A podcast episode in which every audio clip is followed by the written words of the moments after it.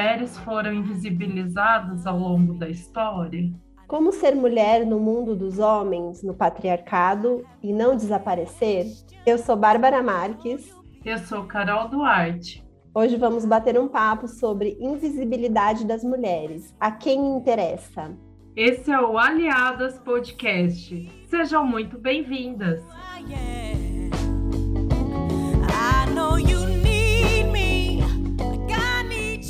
Essa pergunta aí já traz em si, acho que um questionamento muito importante que a gente tem debatido ao longo dos nossos episódios, que até nesse momento interessou ao patriarcado, né, aos homens manter os seus privilégios e deixar que as mulheres não se tornassem as protagonistas da própria história, apagando, invisibilizando todos os nomes, as atuações e o brilhantismo de muitas mulheres, porque até então também a, a gente não podia estudar, saber ler e escrever, então as poucas que conseguiam também não necessariamente chegavam até os locais que precisavam para escrever e contar a sua própria narrativa. E aí, pensando um pouco né, dessa situação, sobre esse processo aí de apagamento, além de prejudicar o acesso à produção né, dessas mulheres, tem o efeito de tolher a autoconsciência, a autocompreensão aí das, das gerações presentes, na medida em que produz o imaginário de figuras mais fortes, importantes, inteligentes, capazes, quase que exclusivamente masculino. Então, o efeito disso para a gente não ter um reconhecimento né, na, na, história das outras mulheres é um efeito muito maléfico em termos da nossa subjetividade. Eu lembro também da Chimamanda Adichie, que ela, ela traz né, uma reflexão num artigo que chama O Perigo de uma Única História, que ela fala assim, que o poder é a habilidade de não só contar a história de uma outra pessoa, mas de fazê-la a história definitiva de qual, daquela pessoa. Então, você muda todo total essa narrativa e, enfim, qual que é o efeito disso? Então ela fala que esse tem um poeta palestino, o Mouride Bar, não vou nem arriscar falar esse nome, o Mouride, ele escreve que se você quer destruir uma pessoa, o jeito simples é contar a sua história e começar em segundo lugar. Comece uma história com as flechas dos nativos americanos e não com a chegada dos britânicos e você tem uma história totalmente diferente. Comece a história com o fracasso do Estado africano e não com a criação colonial do Estado africano, e você tem uma história diferente. E no Brasil também, comece a história, se você quer falar do descobrimento do Brasil pelos portugueses, ou se você já quer falar né, a partir dos povos originários que aqui viviam. E para emendar essa história, eu já quero começar o episódio falando de uma protagonista incrível que eu descobri recentemente, que é a Clara Camarão, em homenagem aí às nossas mulheres indígenas. A Clara Camarão foi uma indígena da etnia potiguara e ela lutou e liderou um grupo de mulheres contra as invasões holandesas em meados do século XVII em Pernambuco. E é interessante, né, que ela tenha total apagamento nessa história, né, ainda mais numa história de guerra. que sempre foram os homens os protagonistas, fortes, os capazes, e ela foi tem pouco né, registro aí sobre essa história dela, apesar dessa porque não tinham né, esses documentos históricos tal, devido a essa lacuna, ela caiu nessa invisibilidade. E ela viveu aí nesse povoado de Tejucupapo em Pernambuco e ela liderava esse grupo de mulheres aí, reverenciando aí a luta feminina contra os invasores e também contra o preconceito, né? É muito interessante e ela recebeu esse nome Clara porque ela foi batizada aí no cristianismo, né? Uma cristã nova, vamos dizer assim. Então, não tem registro, inclusive, do nome originário dela. Até isso é, apagaram. O que, que é o nome? Aquilo que a gente se identifica e também é identificado né, na sociedade. É muita violência, né? Além de, de tudo que, que a gente observa.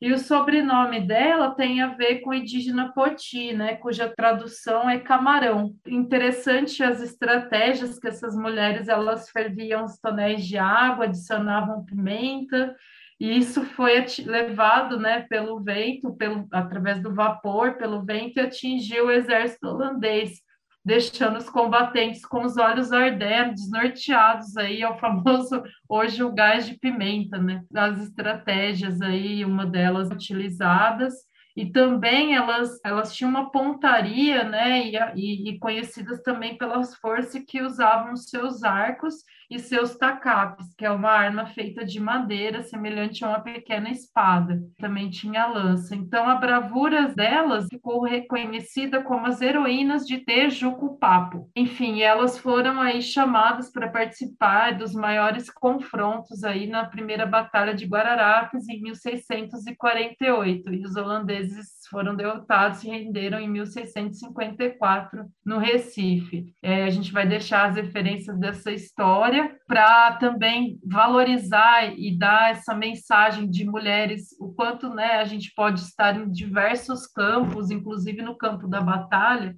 que aí hoje a gente podia falar da arena da vida, mas esse aqui é um campo real. Eu queria também falar um pouco sobre essa ideia da que é muito invisibilizada, que são as mulheres cangaceiras, né? As mulheres que eram as sertanejas aí comuns, elas viviam aí nesses sítios, enfim, e elas também foram uma fonte de grande resistência e subversão. E, principalmente, elas viam Cangás como uma possibilidade de mudar esse destino cuja proposta geralmente era aquele casamento arranjado, né?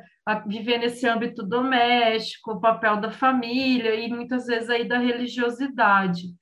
No cangaço, elas tinham a oportunidade de ler e escrever, por exemplo, aprender a ler e escrever, que era uma atividade que não era comum para as mulheres aí da época. Então, é muito interessante que elas, nesse sentido, eram totalmente subversivas, porque elas podiam dançar, pintar, enfim, usar o cabelo como elas preferissem, embora também tinha muita repressão dos próprios homens e às vezes companheiros cangaceiros, né?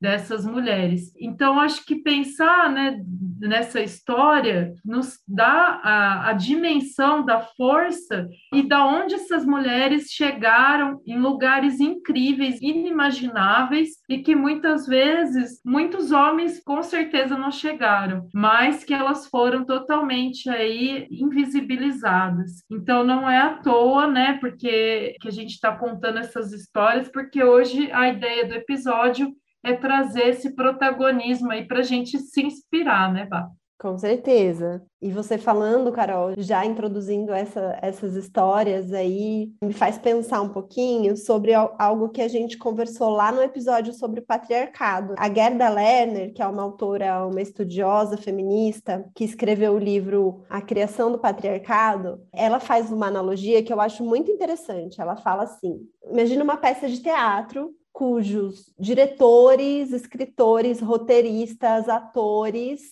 todos são homens. Isso é como se fosse o patriarcado. As mulheres acabam entrando nessa história, né, também como atrizes coadjuvantes, não como atrizes principais, e aos poucos algumas mulheres vão até alcançando postos mais importantes, né?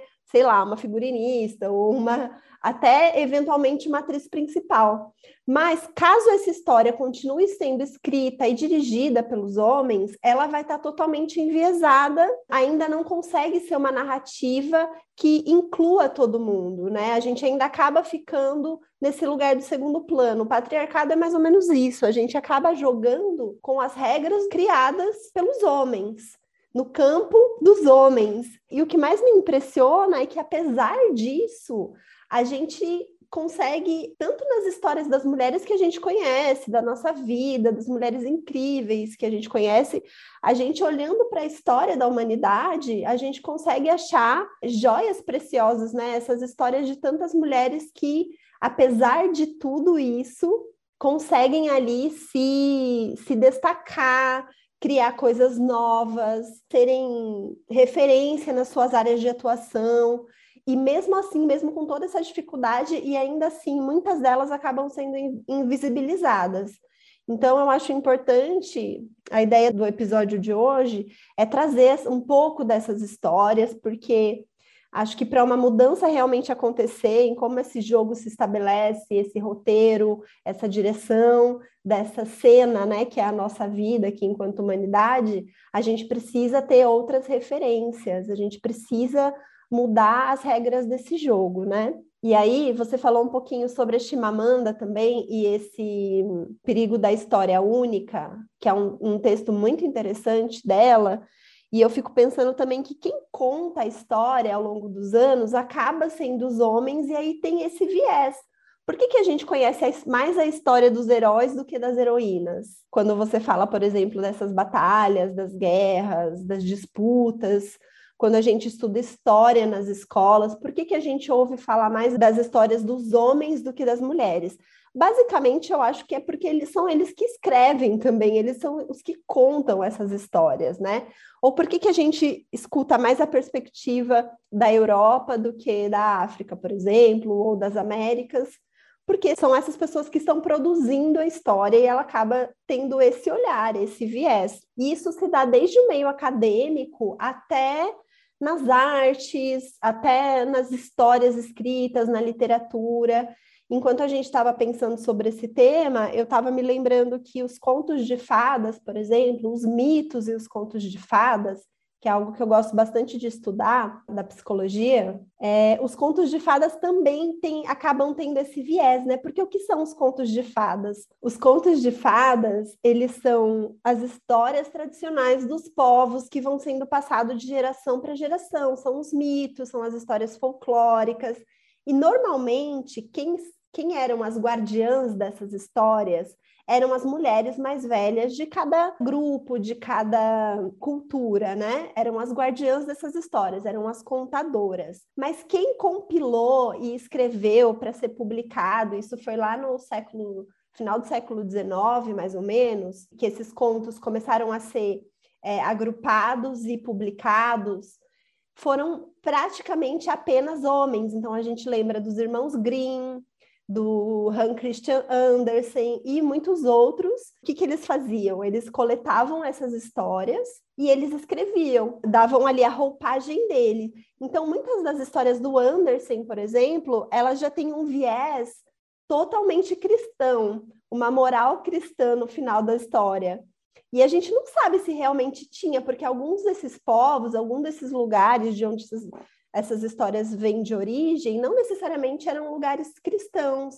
São histórias, às vezes, muito mais antigas, mas que iam ganhando novas roupagens e que acabou chegando até nós muito pela voz dos homens. Então, a gente não sabe realmente, a gente precisa, assim como a Clarissa faz no Mulheres que Correm com os Lobos, ela faz uma escavação dessas histórias para tentar encontrar o esqueleto ou seja, os pedaços mais antigos, porque aí a gente consegue se conectar, ou pelo menos tentar se conectar com versões menos poluídas, talvez, por esse olhar do, do, masculino, ou menos enviesadas. Acho que essa palavra é melhor. É, a gente consegue fazer uma leitura melhor, assim, dessas histórias, né? Assim, fazendo esse, essas escavações. Mesmo a mitologia grega também, que acaba chegando até nós, muito pelas histórias ali contadas e escritas, e a gente sabe que os mitos gregos, eles têm origens até mais antigas, até é, origens pré-patriarcais, assim, e foram sendo mudadas para servir ao patriarcado, né? Então a gente tem que ter esse cuidado. E aí eu acho que a arte em geral, a gente pode até falar um pouquinho disso, né, Carol? A arte em geral também está totalmente contaminada, assim, ao longo da, da história, ao longo dos tempos, por esse viés do patriarcado. E aí eu me lembrei de uma, de uma das mulheres que eu pensei em trazer aqui para a gente falar sobre ela hoje, que é a Mary Shelley. A Mary Shelley foi uma escritora da Inglaterra, nascida em Londres em 1797 e morreu em 1851. E a Mary Shelley, ela ficou famosa por ser a escritora, a criadora do Frankenstein. Todo mundo conhece a história do Frankenstein, mas pouca gente sabe, eu até pouco tempo não sabia, que essa história tinha sido escrita por uma mulher. E a história da Mary Shelley é muito interessante. A mãe dela morreu no parto, é, então ela não chegou a conhecer a mãe dela, mas a mãe dela já era uma pensadora feminista. E o pai dela também era um homem muito sábio, muito, de, de muito conhecimento, de muita leitura e que tinha uma vida muito livre para os padrões daquela época. Então ele era um boêmio, a casa dele era cheia de livros, cheia de, de festas. É, ele não criou muito a filha para ficar dentro daqueles padrões das mulheres da Europa do, do século XVIII, né? E aí a Mary Shelley foi crescendo dentro desse contexto de muita leitura, de muito saber, e ela se casou com um escritor também, que o nome dele era Percy Shelley, e ele já era um escritor renomado. E aí, quando ela escreveu Frankenstein, ela ela estava um pouco insegura em lançar o livro e aí ela lançou o livro sem o nome dela. Ela omitiu o nome dela mas o Pierce escreveu o, o, prefácio. E aí todo mundo achava que o livro era dele mesmo. E depois que o livro fez um certo sucesso e foi aceito, que aos poucos ela foi contando e foi permitindo que o livro fosse publicado no nome dela, né? Mas quantas mulheres autoras ao longo da história a gente já ouviu falar que ou usavam pseudônimos, publicavam no nome de outras pessoas, né? Assim, com o nome masculino, ou usavam mesmo autores famosos, ou mesmo autores homens que acabavam publicando obras de autoras mulheres com seus próprios nomes, né? Isso acontecia muito, a gente sabe. No campo né, da literatura, da escrita, enfim, aconteceu muito, e também no campo das artes, né, como um todo. E, e é interessante pensar por exemplo, né, que a gente tem poucas mulheres que têm essa, que conseguem chegar, eh, por exemplo, um filme, uma série produzida em vários níveis, né, desde o roteiro, arte, música, enfim, é, por mulheres. E aí teve um movimento aí bastante conhecido, né, contra essa, essa questão do sexismo tal no cinema. E eu, eu me lembrei que recentemente a Micaela Coelce foi a primeira mulher negra né, a ser premiada como roteirista. Ela também é atriz e recebeu o prêmio pela série I May Destroy You, que é baseada, inclusive, numa experiência pessoal dela, né, que ela vivenciou uma situação de abuso sexual. E no dia que ela recebeu o prêmio, ela fala assim: escreva a história que te dá medo, que te dá incertezas, que não é confortável. Eu te desafio. Não tenha medo de desaparecer por um tempo e ver o que vem até você no silêncio dedico essa história a sobreviventes de abuso sexual. Então foi muito impactante, né, essa frase que ela disse, porque ela nessa série ela vai discutir também temas, né, como racismo, LGBTfobia e a questão do consentimento, né? E aí eu fico pensando quantas e quantas violências todas essas mulheres sofreram e ainda sofrem. Isso no âmbito acadêmico, então, nem se fala, né, o quanto que são invisibilizadas. Eu lembro de nomes que eu achava que eram homens também porque como você geralmente abrevia, né, o primeiro e coloca só o sobrenome, então você acha, né, pode achar que é isso. Além de você, a gente sempre ouve a palavra homem, né? Hoje que a gente vê mais, enfim, é, não está tão relacionando assim o pensamento, né, como o o homem no, na centralidade aí da razão e do pensar. Então, uma dessas histórias é essa, né? Pensando é, em termos das artes, e a gente tem também que em 1985 nos Estados Unidos surgiu um grupo aí também de artistas anônimas que elas se denominavam Guerrilla Girls.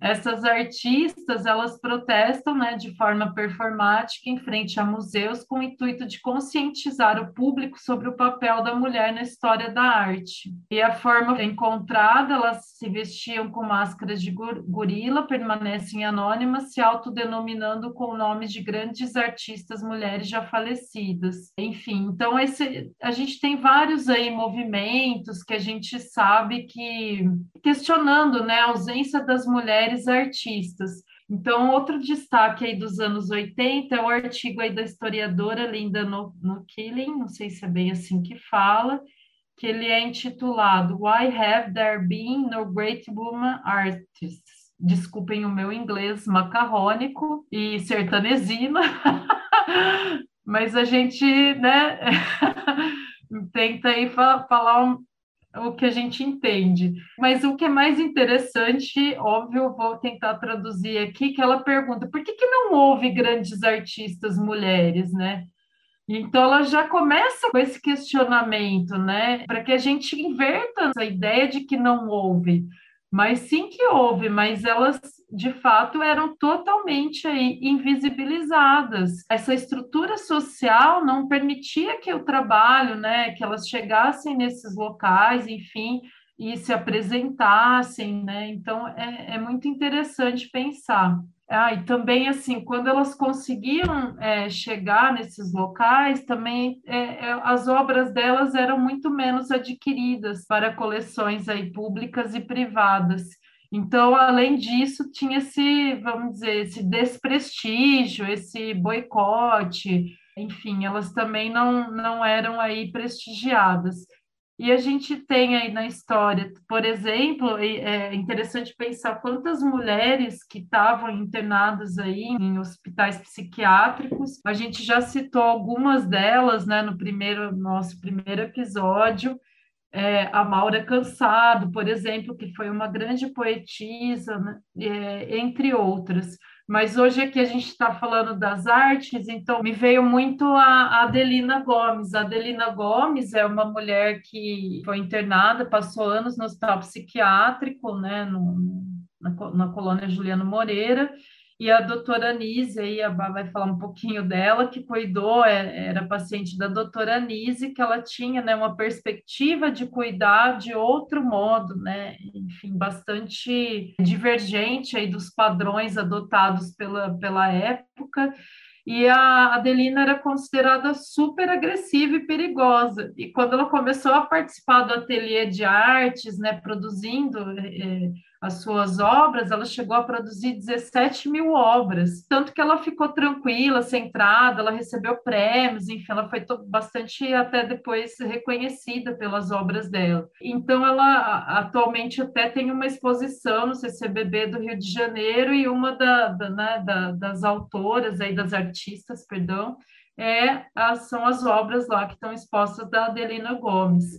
Vale muito a pena a gente conhecer essas histórias, né, principalmente também de mulheres que foram silenciadas e internadas e trancafiadas aí no, nos hospitais psiquiátricos. Pegando esse gancho, Carol, para falar um pouquinho da Nise da Silveira, que é essa psiquiatra que proporcionou Adelina a esse tipo de tratamento diferenciado, que, ao meu entender, está para além de um tratamento, né, Carol? É um tratamento de humanidade, não é um tratamento de saúde. É você proporcionar experiências de humanidade para aquelas pessoas que estão ali e até então excluídas da sociedade, como se fossem inválidas, e quando se proporciona o um mínimo de de tratamento humano e de possibilidade de expressão de quem se é, a gente vê essas coisas acontecerem e se transformarem, né? A Nise da Silveira, ela é, foi uma médica psiquiatra aqui brasileira, alagoana, que trabalhou no Rio de Janeiro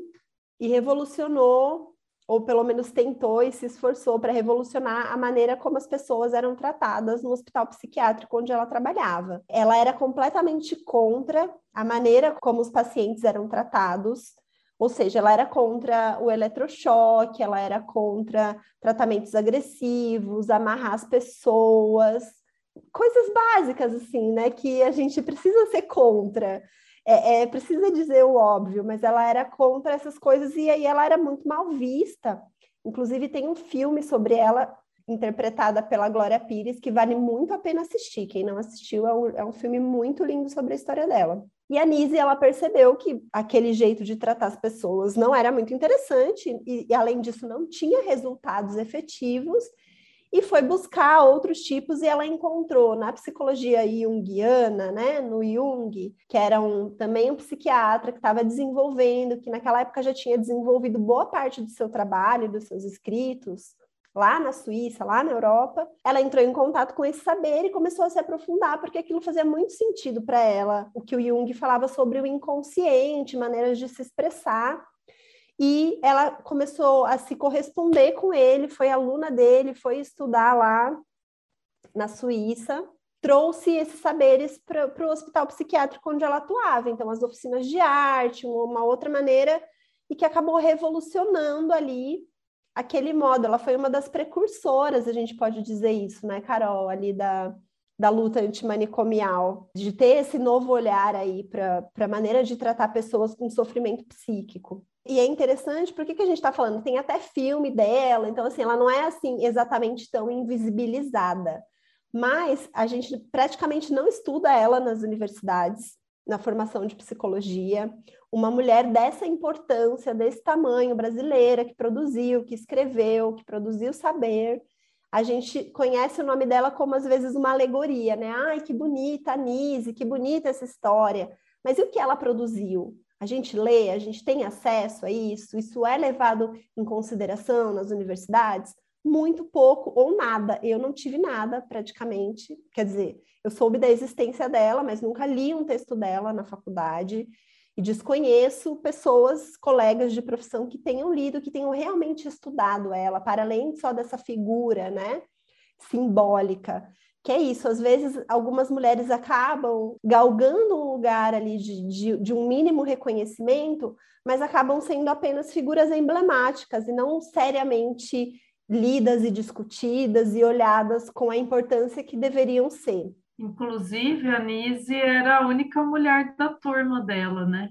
Uhum. É, na própria faculdade, na formação, ela já se despontava aí, né, nesse aspecto aí.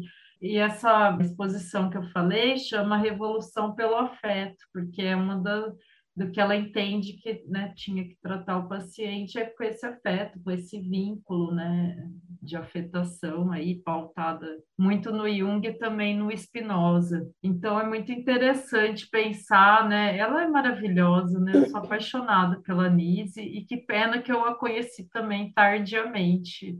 Pois então, é, acho que, a gente que bom que a gente pode hoje aqui, né, falar.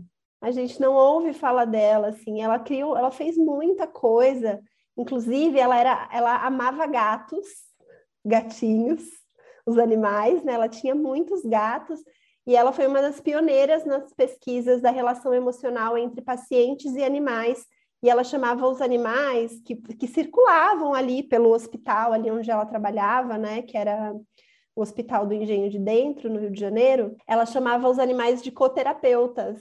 E percebia ali, né, a diferença que a relação, inclusive, a relação com a arte, mas também a relação com os animais, com você ter um bichinho, o quanto isso fazia diferença para aquelas pessoas que estavam ali buscando cuidado e precisando ser cuidadas, né? Então é muito legal. Além de tudo, ela adorava gatos, gente, é uma querida mesmo. Ela tem até um livro sobre isso, que é Gatos, a emoção de lidar pegando um pouco aí esse gancho, né, é, das, né, das protagonistas aí no campo da saúde mental, enfim, não posso deixar de falar da nossa querida Neuza Santos Souza, que é uma psiquiatra e psicanalista, ela foi uma precursora nos estudos né, das relações raciais no campo né, da saúde mental das pessoas negras e também hoje a gente ouve mais falar dela, né? A gente consegue ter acesso aí, principalmente ao livro Tornar-se Negro, o quanto que ela vem trazer essa, essa discussão tão importante, ela já fazia isso é, há bastante tempo,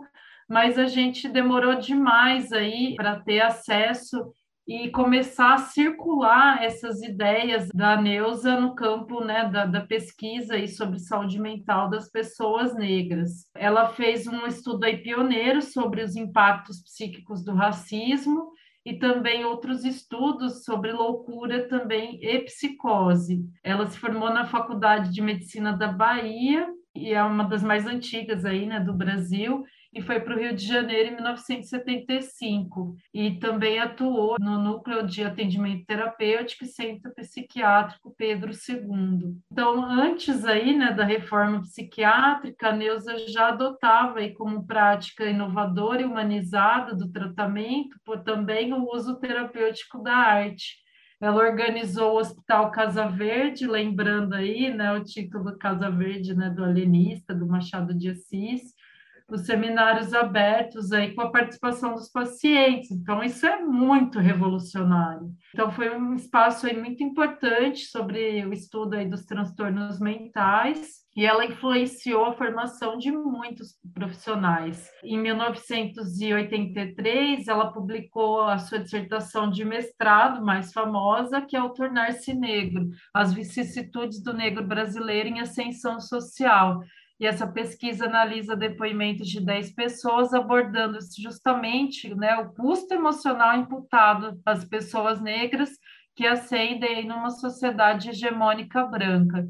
E ela tem uma célebre frase que é: saber-se negra é viver a experiência de ter sido massacrada em sua identidade, confundida em suas perspectivas, submetida a exigências, compelida a expectativas alienadas, mas é também e, sobretudo, a experiência de comprometer-se a resgatar a sua história e a recriar-se em suas potencialidades. Então, acho que é bem isso né, que a gente quer é, fazer aqui hoje. Enfim, ela também teve, dialogou aí no movimento negro unificado, especialmente. E o que a gente vê é que nesse campo é, também se privilegia né, o conhecimento de privilégios do ser branco. Ela vem trazer a, a questão das relações para que a gente se atente aí na, na, relações sociais e o quanto que isso impacta nas subjetividades e na vida das pessoas pessoas. E a gente aqui também está falando já de apagamento de teóricas negras né, nessa toada aí. Também falando sobre teóricas intelectuais negras do campo da saúde mental, importante a gente falar também da Virginia Bicudo,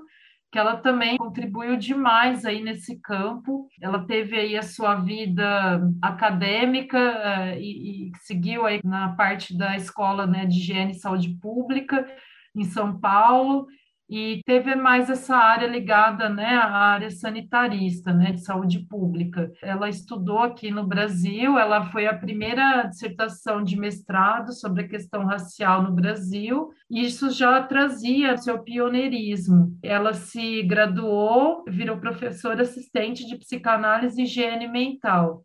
Estudo de Atitudes Raciais de Pretos e Mulatos em São Paulo, que é esse, o nome desse texto apresentado em 1945 por ela, né, na Escola Livre de Sociologia e Política de São Paulo. E depois ela foi morar um tempo, estudar nos Estados Unidos também. Ela vai ter um percurso bastante importante nesse campo, vale a pena conhecer sua história. E hoje o Conselho Regional de Psicologia também está premiando atuações de psicólogos e psicólogas com o título, né, com cuja homenagem é o nome da Virgínia Bicudo, que tem promovido ações aí antirracistas, né, de combate ao racismo.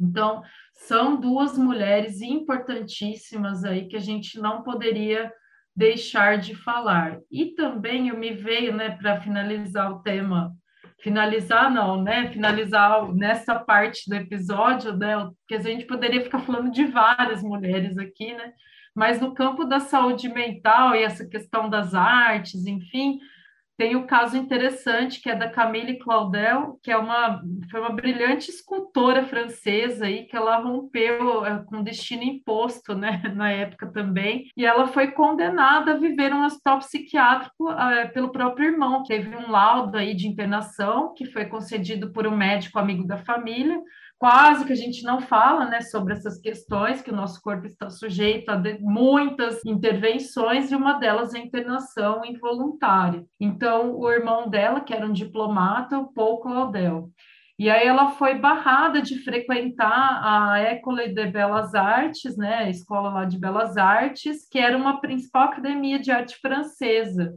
E aí ela foi frequentou a Academia Colarossi, que é um dos únicos espaços que aceitavam mulheres artistas. Ela não se casou, não teve filhos, e se dedicou à sua arte, trabalhando como ajudante e assistente do escultor Auguste Rodin, o que a fez com que ela também não pudesse assinar várias das suas obras, que foram atribuídas ao seu mestre. Olha que coisa maravilhosa. Que felicidade que a gente fica sabendo dessas histórias. Ela escreveu assim, ó, essa frase: Censuraram-me, ó crime horrendo, por ter vivido completamente sozinha. Isso quando ela já estava internada no manicômio de Montevergues. A Camila, ela tinha alguns delírios persecutórios aí envolvendo o Rodin, cultivava alguns hábitos assim que não cuidava da aparência, enfim, né, né, aquela coisa que a gente ouve falar, né, mal cuidado, enfim, não, não se lavava, ficava bastante reclusa numa casa sem móveis. E aí ela vai escrever um artigo, né? Ela foi internada aí aos 29 anos, faleceu nesse hospital e ela vai escrever a quem serve a, normalidade. Ela vai questionar. Fala assim: hoje, 3 de março, é o aniversário do meu sequestro em Vila Evard. Faz sete anos que faço penitência nos asilos de alienados. Depois de terem se apoderado da obra de toda a minha vida, manda-me cumprir os anos de prisão. Esse é um trecho desse artigo aí, a quem serve a normalidade. Então fica essa reflexão muito nostálgica, bonita e triste ao mesmo tempo, pensando de quantas e quantas mulheres aqui é, também passaram pela mesma situação que ela ou vem passando, né? E quantas não chegaram aos nossos ouvidos? Porque hoje aqui a gente pode contar a história dela e a gente pode perpetuar essa história e, e entregar, né? Mesmo que postumamente, dar o crédito para ela das obras dela, né? Mas quantas mulheres artistas, cientistas nem chegaram e não vão chegar e se perderam ao longo do, dos séculos aí, né? A gente está falando de séculos. Inclusive, eu estava aqui pensando que a gente está indo e voltando na história, mas a gente é assim mesmo, gente. A gente está indo e voltando no tempo, né? Mas tudo bem, vocês estão conseguindo acompanhar, né? Vou voltar um pouquinho mais ainda no tempo, porque eu queria contar uma história que me chamou bastante atenção. Na psicologia junguiana, a gente gosta bastante, o Jung ele estudou bastante alquimia. A alquimia que é essa arte ciência antiga que deu origem a tanta coisa e que, olhando pelo aspecto da psicologia, o Jung conseguiu perceber várias referências dos processos alquímicos nos nossos processos internos, psicológicos e emocionais, então, ele estudou bastante alquimia e é um tema que eu gosto bastante. E aí, quando eu lia sobre alquimia, em algumas passagens, assim, eu sempre sempre achava um, um, algumas questões dizendo assim que o alquimista sempre trabalhava em dupla. Aparecia o nome dos alquimistas, de alquimistas alguns famosos, mas sempre se dizia que eles trabalhavam em dupla, que era o alquimista e a sua parceira. Eles sempre trabalhavam nessa dupla porque tinha um sentido de ter um homem e uma mulher fazendo esse trabalho juntos. E assim, os textos colocavam o alquimista e essa mulher. Não sei, né? A gente não sabe, mas eu desconfio que ambos tinham ali o mesmo peso dentro daquele processo, mas a história que chega para nós, ela veio contada pelos homens e a gente está falando justamente aqui desse viés, né? E aí eu fui pesquisar um pouquinho sobre as alquimistas. Quem são essas mulheres?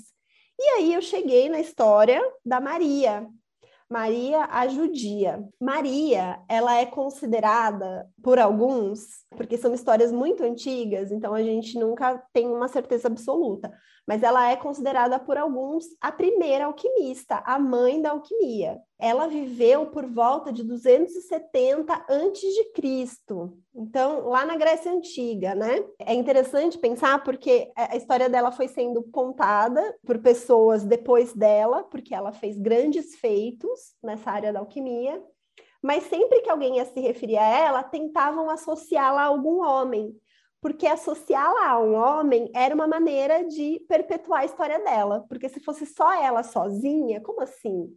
Maria de quem? Quem é essa mulher? Ficava uma coisa esquisita. E aí alguns diziam que ela tinha sido aluna de Aristóteles, outros diziam que ela tinha sido irmã de Moisés. Então, sempre tentavam contar a história dela associando ela a algum outro homem famoso da história mas nada prova de que existiram realmente, provavelmente não existiram esses contatos. Mas a Maria foi uma grande alquimista e ela criou diversos processos que ainda hoje são utilizados na química.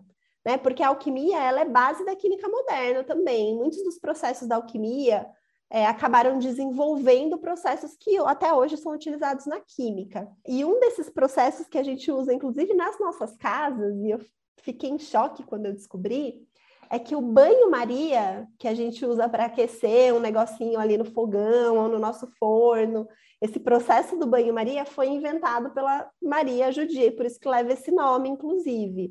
Uma história incrível, assim, e pouquíssimo falada, né? Pouquíssimo trazida, pouquíssimo comentada. Quando a gente vai ver desenhos de alquimista, de alquimia antiga, figuras da alquimia, a gente sempre vê o homem e a mulher juntos no processo. Isso faz parte do processo alquímico, né? Estou falando aqui a partir desse binarismo porque a gente está falando de uma história aí de muitos anos e que até então era considerado esses dois polos principais, né? O masculino e o feminino, o homem e a mulher.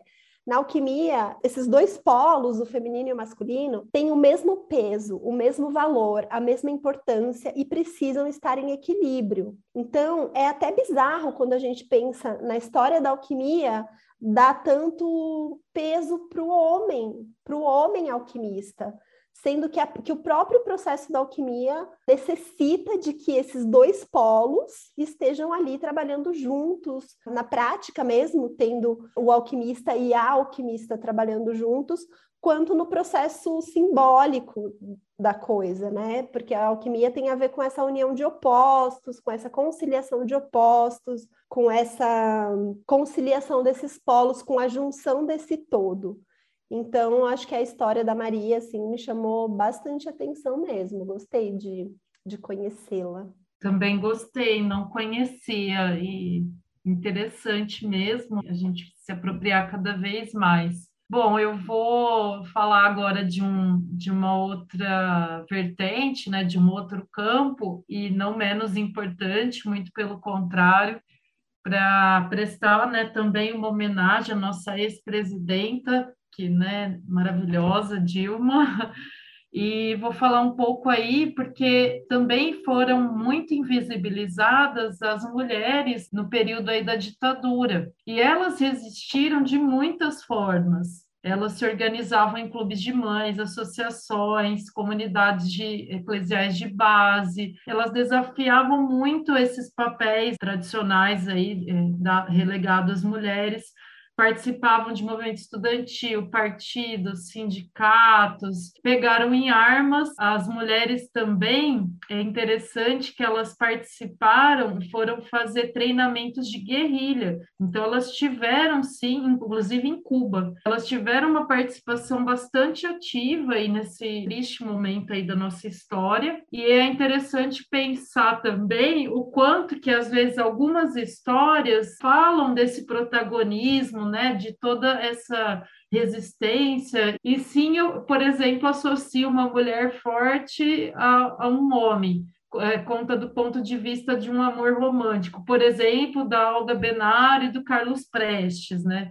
Então, eu acho que isso atenua, não que isso, por favor, não é que não fosse importante, que não é uma história bonita, não é isso, mas eu acho que isso atenua a importância do papel dela nas diversas frentes aí de resistência que as mulheres tiveram na época do período da ditadura. Elas tiveram aí uma, enfim, uma expressividade para derrubar esse regime militar e elas também foram duramente reprimidas, né? E elas iniciaram também o movimento pela anistia. Tem a Melinha Teles, enfim, nós temos uma série de, de mulheres. E essa memória, ela é muito oral, é muito contada, e agora, né, ela tem sido cada vez mais documentada. Então, trazer essa memória é muito importante para a gente também dar essa visibilidade, porque as mulheres sempre estiveram na luta, à frente da luta por direitos.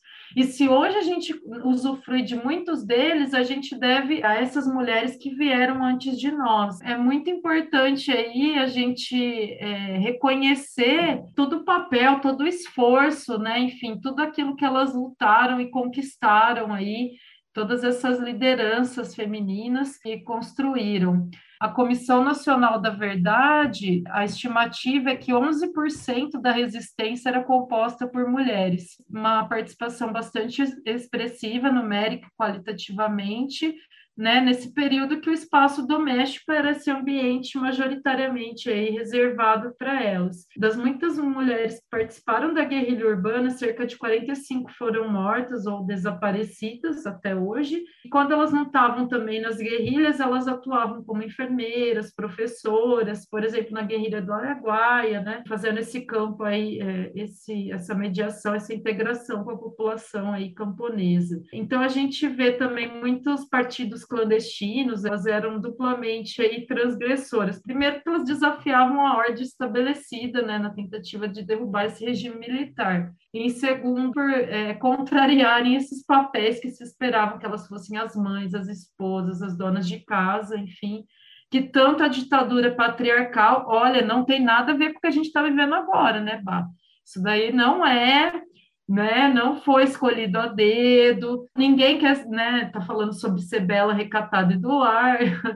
Então, muito interessante pensar, né, como a, a, história se repete agora como tragédia, né? A verdade é essa. Tinham algumas torturas bastante específicas, né, relacionada aí a elas. É muito interessante ver o filme aí A Torre das Donzelas, que traz essas questões, e quanto um corpo território, né, que é esse corpo, quanto que ele sempre foi interpretado à disposição do outro, né, que inclusive a ponto de serem estupradas, tomar choques elétricos em seus genitais, ou mesmo na, eh, muitas violências na frente dos filhos. Tem uma série de coisas específicas que se torturam as mulheres, né, e não os homens. Então, acho que é muito importante a gente trazer essa memória, porque elas foram fundamentais aí nesse período e também aí o movimento feminino pela anistia, que tem se espalhado, enfim, tem liderado aí. Eu queria também lembrar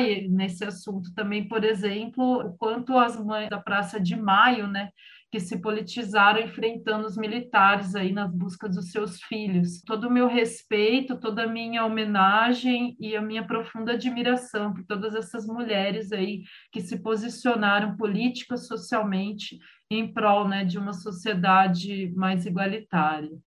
São tantas histórias e tantas mulheres que a gente teve vontade de, de contar aqui, né? Mas daria um, um podcast só sobre isso. Aliás, fica a ideia aí de quem quer, se alguém tiver com vontade aí de criar um novo podcast, imagina cada episódio contar a história de uma dessas mulheres incríveis que a gente está aqui falando. Talvez até tenha algum, algum podcast nesse sentido, mas são muitas histórias e elas precisam ser contadas. A gente precisa virar é, esse jogo e trazer a real visibilidade e abrir o caminho, né? Essas mulheres todas que a gente falou aqui, elas foram grandes desbravadoras, elas abriram muito caminho pelos quais hoje a gente está aqui trilhando. Então a gente tem mesmo é que ser gratas, honrá-las e contar as histórias delas. Por isso que a gente fez esse episódio, talvez a gente faça outros nesse sentido também, né, Carol? Sim, eu acho que é legal também cada uma pensar nas suas ancestrais, nas mulheres das suas famílias, né, nessas matriarcas, é, pensando também nessas possibilidades. Né? Com certeza elas tiveram muita importância, o protagonismo e muita resistência para que pudéssemos né, ter chegado até aqui. E aí eu fico pensando muito que, que é isso, a gente precisa encontrar e se reconciliar com esses lugares e desenterrar essas vozes que estão soterradas. É isso que a gente pretende, né? E quando uma mulher fala, eu acredito que vem, né, trazendo todas essas ancestrais a partir desse lugar e dando o espaço que de fato merece as narrativas delas, né? Que a gente possa contar a nossa história, né? Acho que até as historiadoras, fico pensando na Gerda Lerner, que a gente já falou aqui, na Silvia Federici, que a gente sempre fala dela, nossa queridinha aqui, na Angela Davis, que são mulheres que estão aí contando as histórias, as narrativas a partir desse olhar das mulheres, né? A história do nosso lado, seguindo aí o que a Chimamanda falou, né? Não, não seguindo ela porque Chimamanda também está fazendo isso, mas saindo desse lugar da história única, podendo entender que a história tem vários pontos de referência, porque precisam ser olhados e levados em conta para a gente se construir. Afinal, a história também constrói quem a gente é hoje e quem a gente vai ser daqui para frente. E acho que a gente pode ir encerrando o nosso episódio, indo para as nossas dicas, na verdade, né, Carol?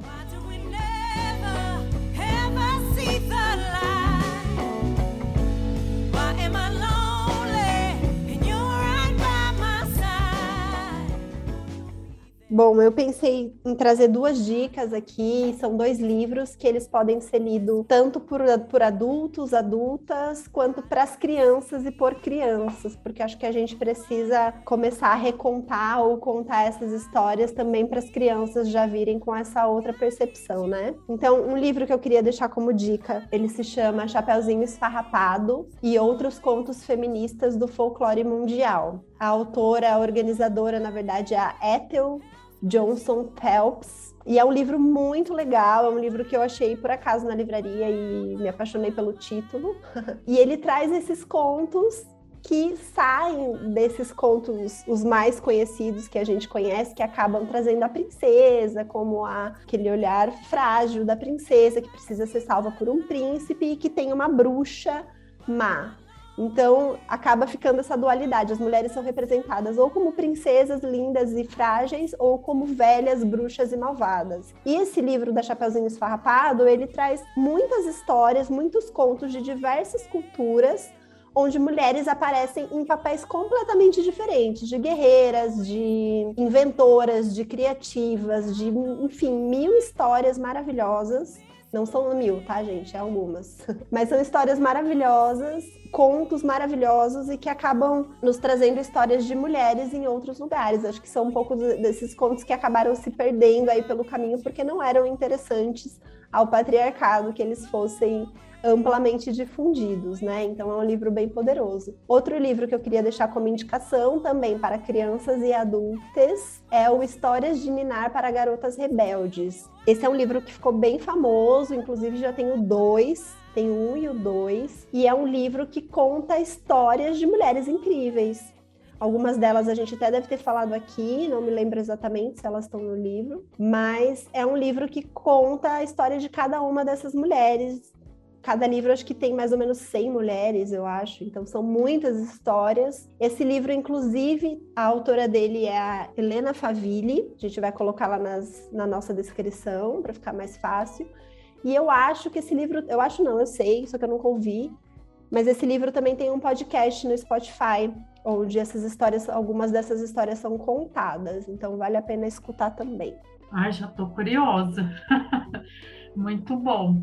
Minhas dicas são, acho que primeiro vou trazer o livro da Mari Del Priori, que é uma historiadora, principalmente que se dedica aí na época do estudo da, das mulheres, e ela tem um livro que chama A História das Mulheres no Brasil. É muito interessante aí, ela é uma das precursoras aí, é, trazer esse ponto de vista. Outro documentário que eu indico é o Feminino Cangaço, tem disponível aí no, no YouTube muito interessante, né, sobre essas histórias aí dessas mulheres sertanejas, guerreiras. E também eu quero indicar é, o podcast Olhar a Veras, que tem um episódio História das Mulheres com a Suzana Veiga. Muito interessante esse episódio. Foi lá que eu ouvi a história da Clara Camarão, entre outras então, muito bacana, vale a pena, super recomendo aí. E as outras indicações que a gente falou ao longo do episódio, a gente deixa aqui nas descrições. Então é isso, muito obrigada aí para quem chegou até essa parte, enfim, espero que tenham gostado, aprendido, se empolgado, se inspirado, que deixe suas sugestões, a gente quer né, ouvir mais temas, mais história de mulheres, quanto mais é, a gente vai trazendo aí a, as memórias. Muito obrigada aí a todas e a todos. Aliadas Podcast. As aliadas da sua saúde mental.